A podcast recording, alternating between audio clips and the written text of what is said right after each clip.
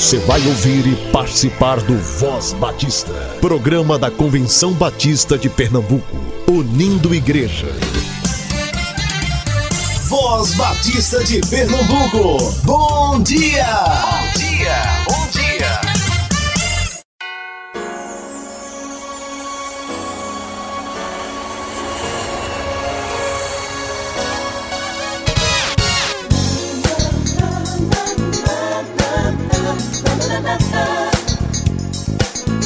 Bom dia.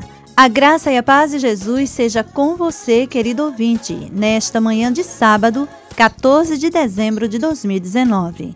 Obrigada por estar conosco mais uma vez. Filipenses 1, versículos de 9 a 11 nos diz: E peço isto, que o vosso amor cresça mais e mais em ciência e em todo o conhecimento, para que aproveis as coisas excelentes para que sejais sinceros e sem escândalo algum até o dia de Cristo, cheios dos frutos de justiça que são por Jesus Cristo, para a glória e louvor de Deus.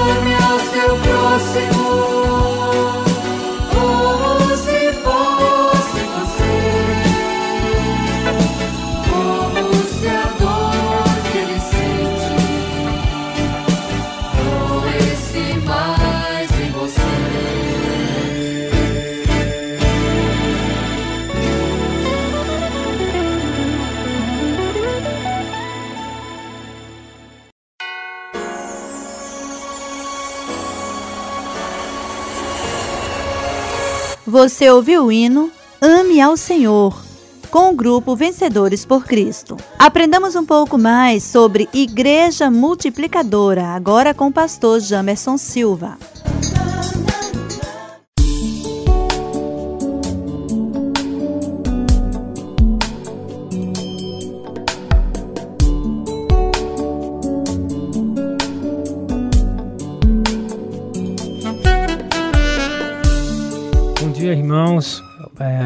Ouvintes da Voz Batista de Pernambuco, graça e paz a todos. Quem está falando aqui é o pastor Jamerson, da Junta de Missões Nacionais, e nós queremos já, de antemão, agradecer à Convenção Batista de Pernambuco e a todos os irmãos e igrejas batistas da nossa convenção é, por todo o apoio que tem dado à Junta de Missões Nacionais. Queridos, nós continuamos com as reflexões sobre a visão de igreja multiplicadora e hoje nós gostaríamos de falar um pouco sobre é, o que é ser igreja. É muito importante que nós pensemos sobre isso, para que nós sejamos de fato uma igreja multiplicadora, é importante sabermos o que é ser igreja. E de, temos diversas maneiras de chegarmos a essa compreensão é, do que é igreja e do que é ser igreja.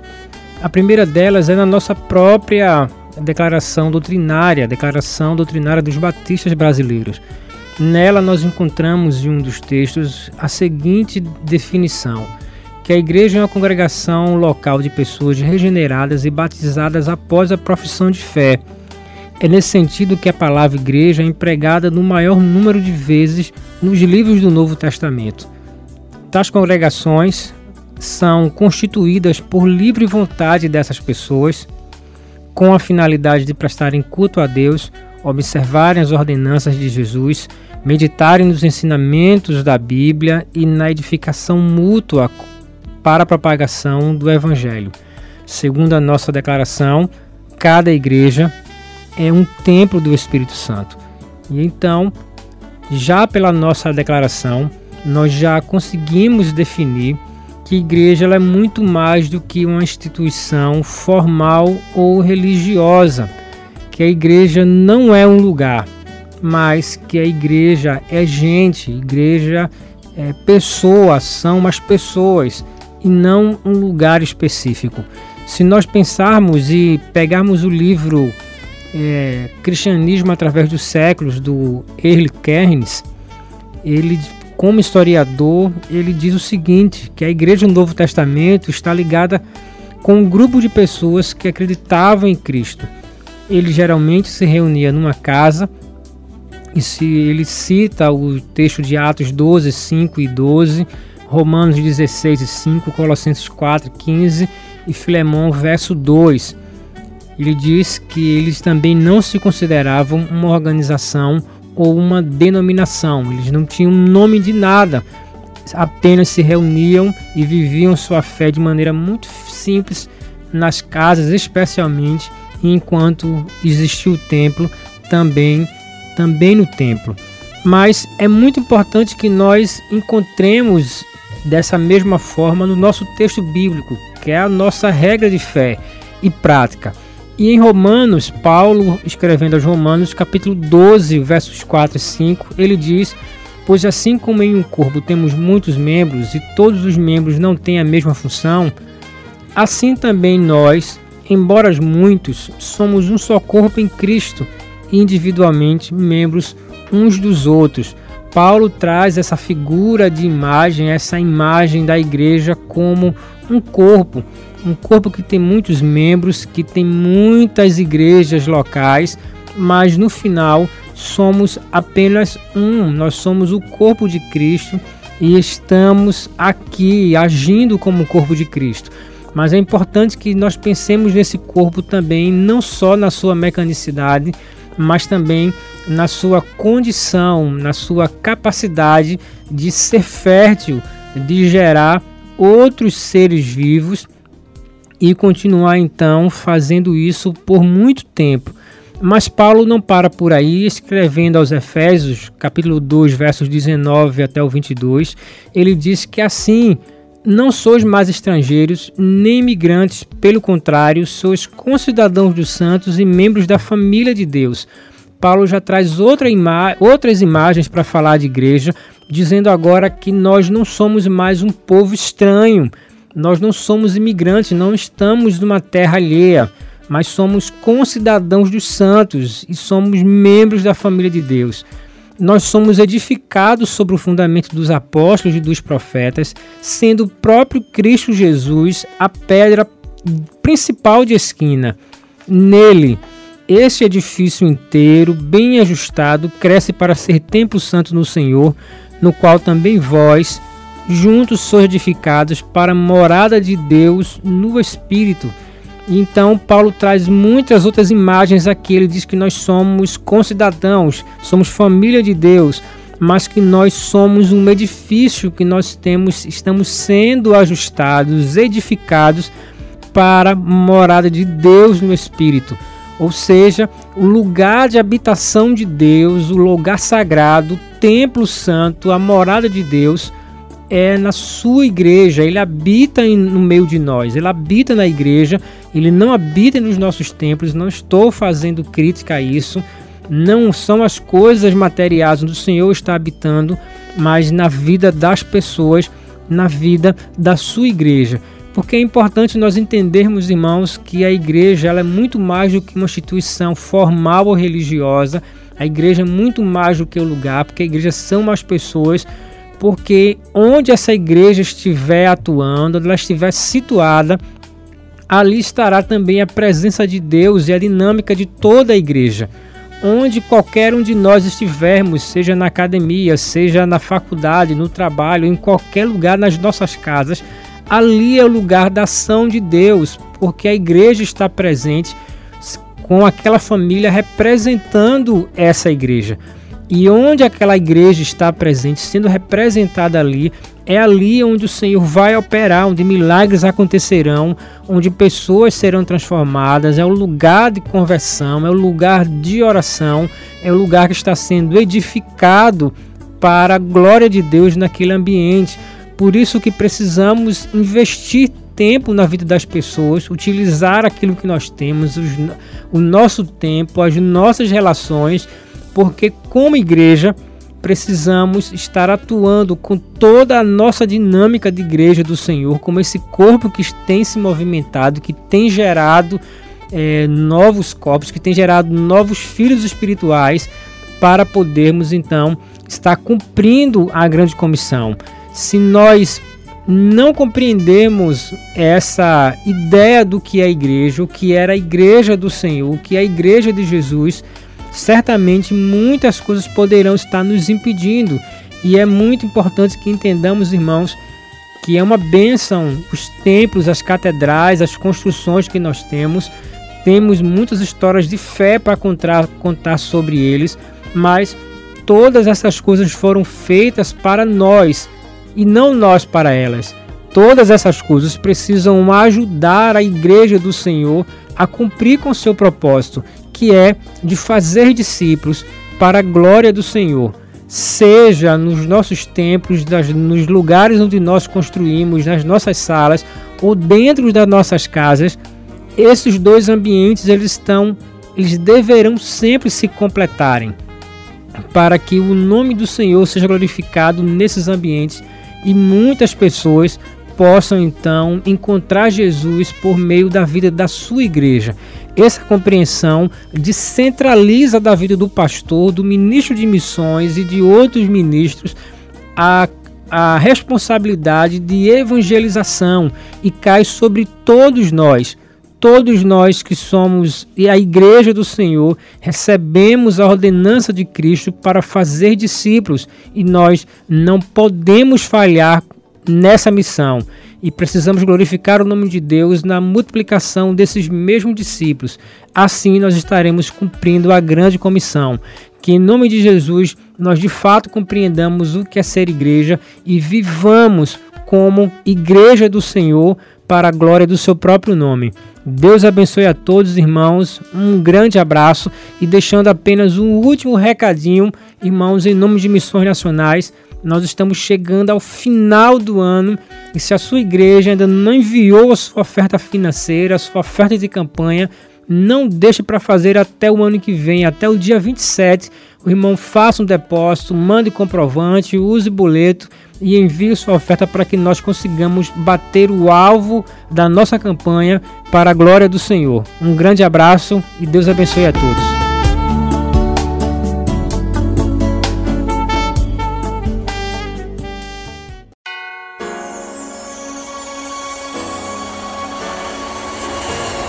Agora ouça a entrevista com o pastor Emanuel Alírio, presidente da Convenção Batista de Pernambuco.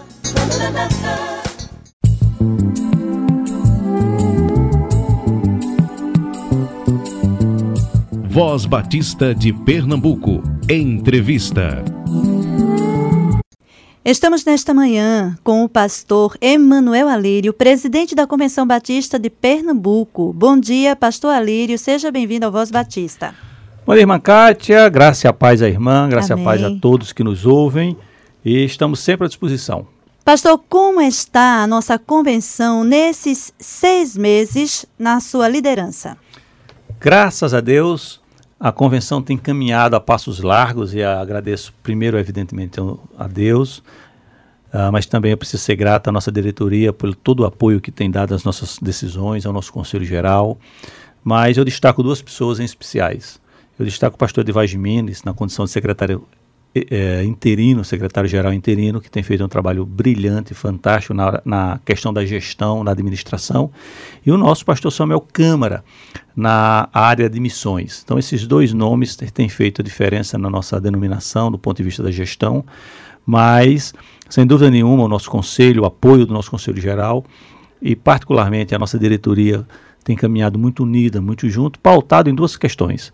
A gente tem se pautado, primeiro, na transparência a gente tem buscado ser o mais transparente possível, seja na gestão, seja nas questões de ordem financeira, seja nas nossas decisões. Para manter uma ideia, e que nos ouve também, qualquer membro de uma igreja batista que chegar na nossa convenção hoje e se identificar, tem o direito de ver para onde vai todos os valores que a gente recebe. Então, todo o dinheiro que a gente recebe é um rateio, os irmãos que nos ouvem saibam, então, de cada 10 reais que nós recebemos, 5 reais vai para missões. Os outros cinco são distribuídos entre todas as organizações, União Feminina, Associação de Esposas de Pastores, Ordem dos Pastores, Juventude, uma série de outras organizações. Uma parte vai para o custeio da estrutura administrativa da nossa, da nossa convenção e de maneira que a maior parte, absolutamente a maior parte, 50% do nosso plano cooperativo é dedicado 100% à área missionária. Lembrando que ainda assim não é suficiente. Nós enviamos para o campo missionário um valor que ele é quase 50% maior do que os 50% do plano cooperativo. E como é que a gente fecha essa conta? A gente fecha essa conta, graças a Deus, porque os batistas de Pernambuco, usando a sua liberalidade, têm enviado as ofertas de missões. Então a gente pega todo o volume de oferta de missões, divide por 12, então eu tenho um 12 avos desse valor, em que é incorporado os 50% do plano cooperativo, mais o PAM igreja, mais o PAM individual, e isso permite que a gente possa enviar aos nossos campos conveniados, no mínimo um salário mínimo para cada um desses missionários para ajuda do seu custeio. E isso tem deixado a gente feliz, porque a gente não só está pagando em dias. Eu não diria pagando, mas enviando essas ofertas em dias. A gente está enviando antes do prazo, porque geralmente é dia 30 de cada mês que a gente fazia esses envios, inclusive alguns, em algum um determinado período, esses recursos foram enviados, inclusive no mês seguinte, até com atrasos de 30 dias. Agora a gente tem conseguido enviar com cinco dias de antecedência. Então, todo dia 25 os nossos missionários dos campos conveniados têm recebido as suas ofertas, as suas ofertas em, é, graças a Deus, rigorosamente nessas datas. E a gente louva a Deus porque o povo batista tem ah, correspondido a esse apelo, a esse, a esse chamado que a gente tem feito para o plano cooperativo para as ofertas de missões. Graças a Deus. Ok, pastor, e se algum dos nossos ouvintes se interessar em ajudar na gratificação natalina dos missionários. É possível? Claro, com certeza. Inclusive, a gente diz com muita alegria, porque já há dois anos ou três que os nossos missionários no campo, nos, nos, nossos campos conveniados não recebiam gratificação de Natal. E esse ano a gente não vai enviar, nós já enviamos 50%. A média de envio para cada um desses missionários é em torno de um salário mínimo, algo em torno de mil reais. Então, todos esses missionários, um número de quase 100, já receberam há 30 dias atrás 50% desse valor, ou seja, 500 reais foi depositado na conta dele como uma gratificação de Natal. Mas a, grande dificuldade nossa agora é os outros 50%, porque a conta não está fechando. Está faltando esses recursos. Então, se você que está nos ouvindo gostaria de contribuir é é nós chamamos de oferta destinada, né, oferta designada. Então, se você quer fazer uma oferta designada, um recurso enviado para conversão exclusivamente para esse propósito da oferta natalina, da prebenda natalina dos nossos missionários, procure a irmã Kátia, essa que está falando conosco aqui, né, através da convenção. Kátia a, é multiuso, né? A Kátia ela trabalha com o Sítio Silvânia, Kátia ela trabalha com a área de missões, Kátia apresenta o programa, ela bate o, o, o escanteio e corre para fazer o gol. Então procure a irmã Kátia através dos nossos telefones ou através de e-mail e diga como é que você quer fazer, se você vai fazer um depósito em conta, se você vai trazer o recurso aqui e diga, olha, esse recurso eu estou ofertando para a oferta natalina dos missionários. E não tenha dúvida que a gente vai colocar na oferta natalina. É outra observação que é importante fazer, que havia uma dificuldade de repasse de recursos para nossas organizações. Alguns meses, inclusive, estava em atraso. E graças a Deus, nós colocamos em dias todos esses recursos, retroagindo, inclusive aqueles recursos atrasados, nós estamos pagando, uh, repassando, na verdade a palavra não é pagar, mas é, estamos repassando os recursos do mês e o que estava em atraso dos meses anteriores, todos eles já foram feitos, inclusive de junta de missões nacionais, da junta de missões mundiais, e de maneira que estamos totalmente em dia com essas obrigações. Ontem, é, ontem, é, essa semana, na verdade, eu estive no Rio, na reunião do Conselho da Convenção Batista Brasileira, em reunião, entre outras pessoas, com o pastor Sócrates, e eu colocava para o pastor Sócrates que também, por algum momento, não foi enviado os recursos do plano cooperativo da CBPE para a CBB. E isso, para mim, é algo que me incomoda muito, porque eu sou um defensor ah, intransigente do plano cooperativo. E, em reunião com ele ah, essa, essa semana, eu coloquei para ele, com todas as palavras, o, o valor, o número que nós ah, deveríamos ter repassado e não o fizemos, e o que já fizemos por conta disso. Então, de, de, todo o valor que a convenção tinha que repassar para a CBB, nós enviamos algo em torno de 50%, e os outros 50% a gente está programando para que nos próximos meses a gente possa colocar em dias e o nosso plano cooperativo em relação à Convenção Batista Brasileira esteja também rigorosamente em dias, porque não tem sentido ah, nós cobrarmos das igrejas que elas enviem o plano cooperativo e nós, como Convenção Pernambucana, não envie o plano cooperativo para a Convenção Brasileira. Seria algo ilegítimo incoerente. Então a gente está fazendo isso, o pastor Sócrates entendeu as circunstâncias, é algo que fugiu a nossa gestão, a gente já herdou isso, mas a gente já está fazendo com que as coisas se normalizem também diante da CBB. Quanto à Junta de Missões Mundiais, Missões Nacionais e nossas organizações, estamos rigorosamente em dias com elas. Ok, pastor, nós ficamos sabendo que o irmão passou no programa de doutorado em Portugal. Quando será isso? E o senhor vai mesmo nos deixar? Então, quando foi no final do ano passado, eu me submeti a uma candidatura de doutoramento em Portugal, na Universidade de Lisboa. E durante o ano de 2019, eu fui me submetendo a uma série de exigências de documentos, etc. E quando foi aí algo em torno de 60 dias, eu recebi a resposta e, louvado seja Deus, mais Amém. uma vez, eu fui aprovado no programa de doutoramento, doutorado em Ciências da Comunicação em Lisboa. E isso me, me exigiu algumas decisões radicais na minha vida, na vida da minha família. A primeira é de que, pelos próximos dois anos, eu preciso me dedicar à sala de aula. O doutorado são três anos, na Universidade de Lisboa, sendo que o último ano é a minha tese, eu posso fazer a tese a partir do Brasil, mas os dois primeiros anos eu tenho que frequentar a sala de aula. E é evidente que eu só, tenho, só posso frequentar a sala de aula se eu estiver lá, ah, em Portugal. É, eu montei com a minha família ah, uma forma em que nós teremos que ir, vai eu, Kátia, os meus filhos, a gente vai para Portugal, a gente vai, a gente já tem apartamento lá, então a gente vai estar, tá, vai estar tá na, tem moradia, de maneira que eu vou ficar indo e voltando. Então a cada três meses eu vou voltar aqui no Brasil, até porque eu dirijo um seminário, que é o, o IBB, e esse seminário tem polos em várias cidades e há uma exigência física minha em algum momento. Então será nesse momento em que eu vou voltar por custa todas as despesas por conta do seminário, a convenção não tem absolutamente nenhum tipo de despesa com isso. Então, quando eu voltar de Portugal para atender assuntos do seminário, evidentemente que eu vou estar à disposição da nossa convenção. É, insisto nisso porque eu penso que é importante que os irmãos saibam que esse meu translado Brasil-Portugal, Portugal-Brasil, não tem absolutamente nenhuma despesa custeada pela nossa convenção. E estando aqui, o dia a dia da convenção, a gente, a gente deixou com o pastor Alberto Cristiano, porque ele, é legítimo, ah, o meu substituto, por conta de que ele é o primeiro vice-presidente. Então, eh, tivemos algumas reuniões, nós discutimos isso.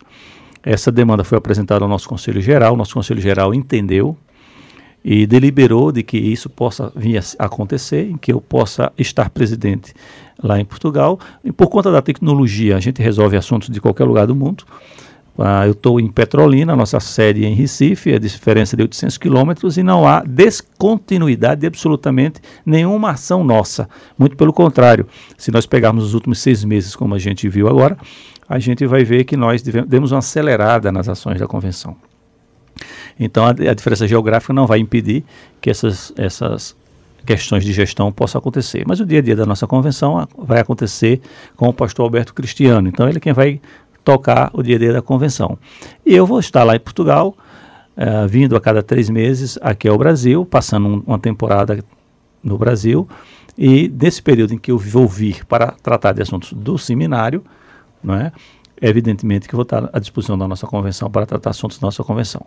Então, os irmãos saibam que eu não vou deixar os irmãos, os irmãos vão ter que me tolerar pelos próximos 18 meses e que a coisa vai acontecer sem nenhum prejuízo para o campo, sem nenhum prejuízo para a convenção, sem nenhum prejuízo para o reino em Cristo Jesus. E peço aos irmãos que estejam orando, orando por esse novo desafio que Deus me deu como oportunidade, que é um doutorado e um doutorado em Portugal, uma universidade, uma universidade conceituada em Portugal, e é uma oportunidade que eu tenho de aperfeiçoamento dos conhecimentos. E esse conhecimento sempre à disposição do nosso reino.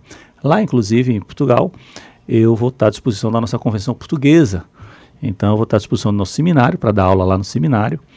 É, também vou estar caminhando com a Junta de Missões Nacionais e Mundiais de lá, de, de Portugal, no sentido da comunicação e na, na, na, campanha de missões portuguesas. E, evidentemente, uma outra igreja que porventura venha necessitar, inclusive algumas já me demandaram e já me, já me coloquei à disposição dessas igrejas portuguesas. Eu vou estar pronto para servir. Vocês irmãos terem uma ideia do desafio de Portugal, nós temos algo em torno de 80, 80 igrejas, 20 estão fechadas na chave, por falta de obreiros.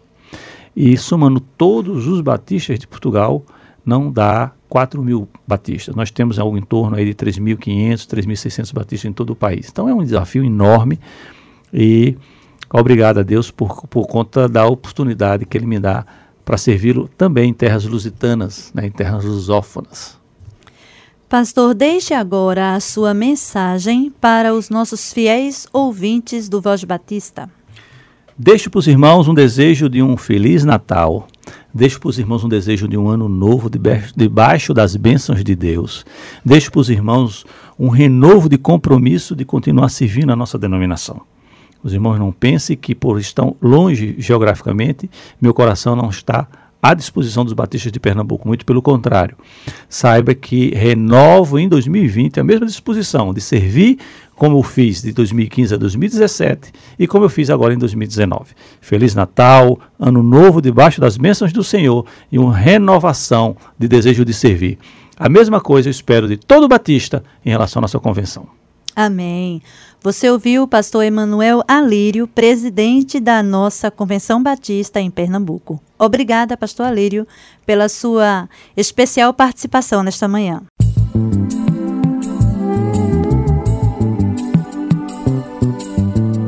Voz Batista de Pernambuco. Entrevista.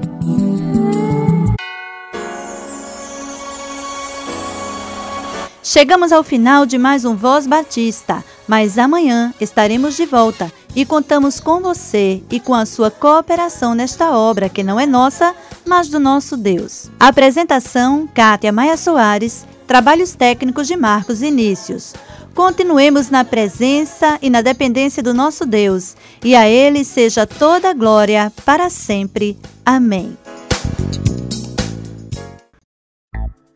Voz Batista. Envie notícias, sugestões ou críticas por e-mail. vozbatista@cbpe.org.br ou pelo fone 81 3301 7890.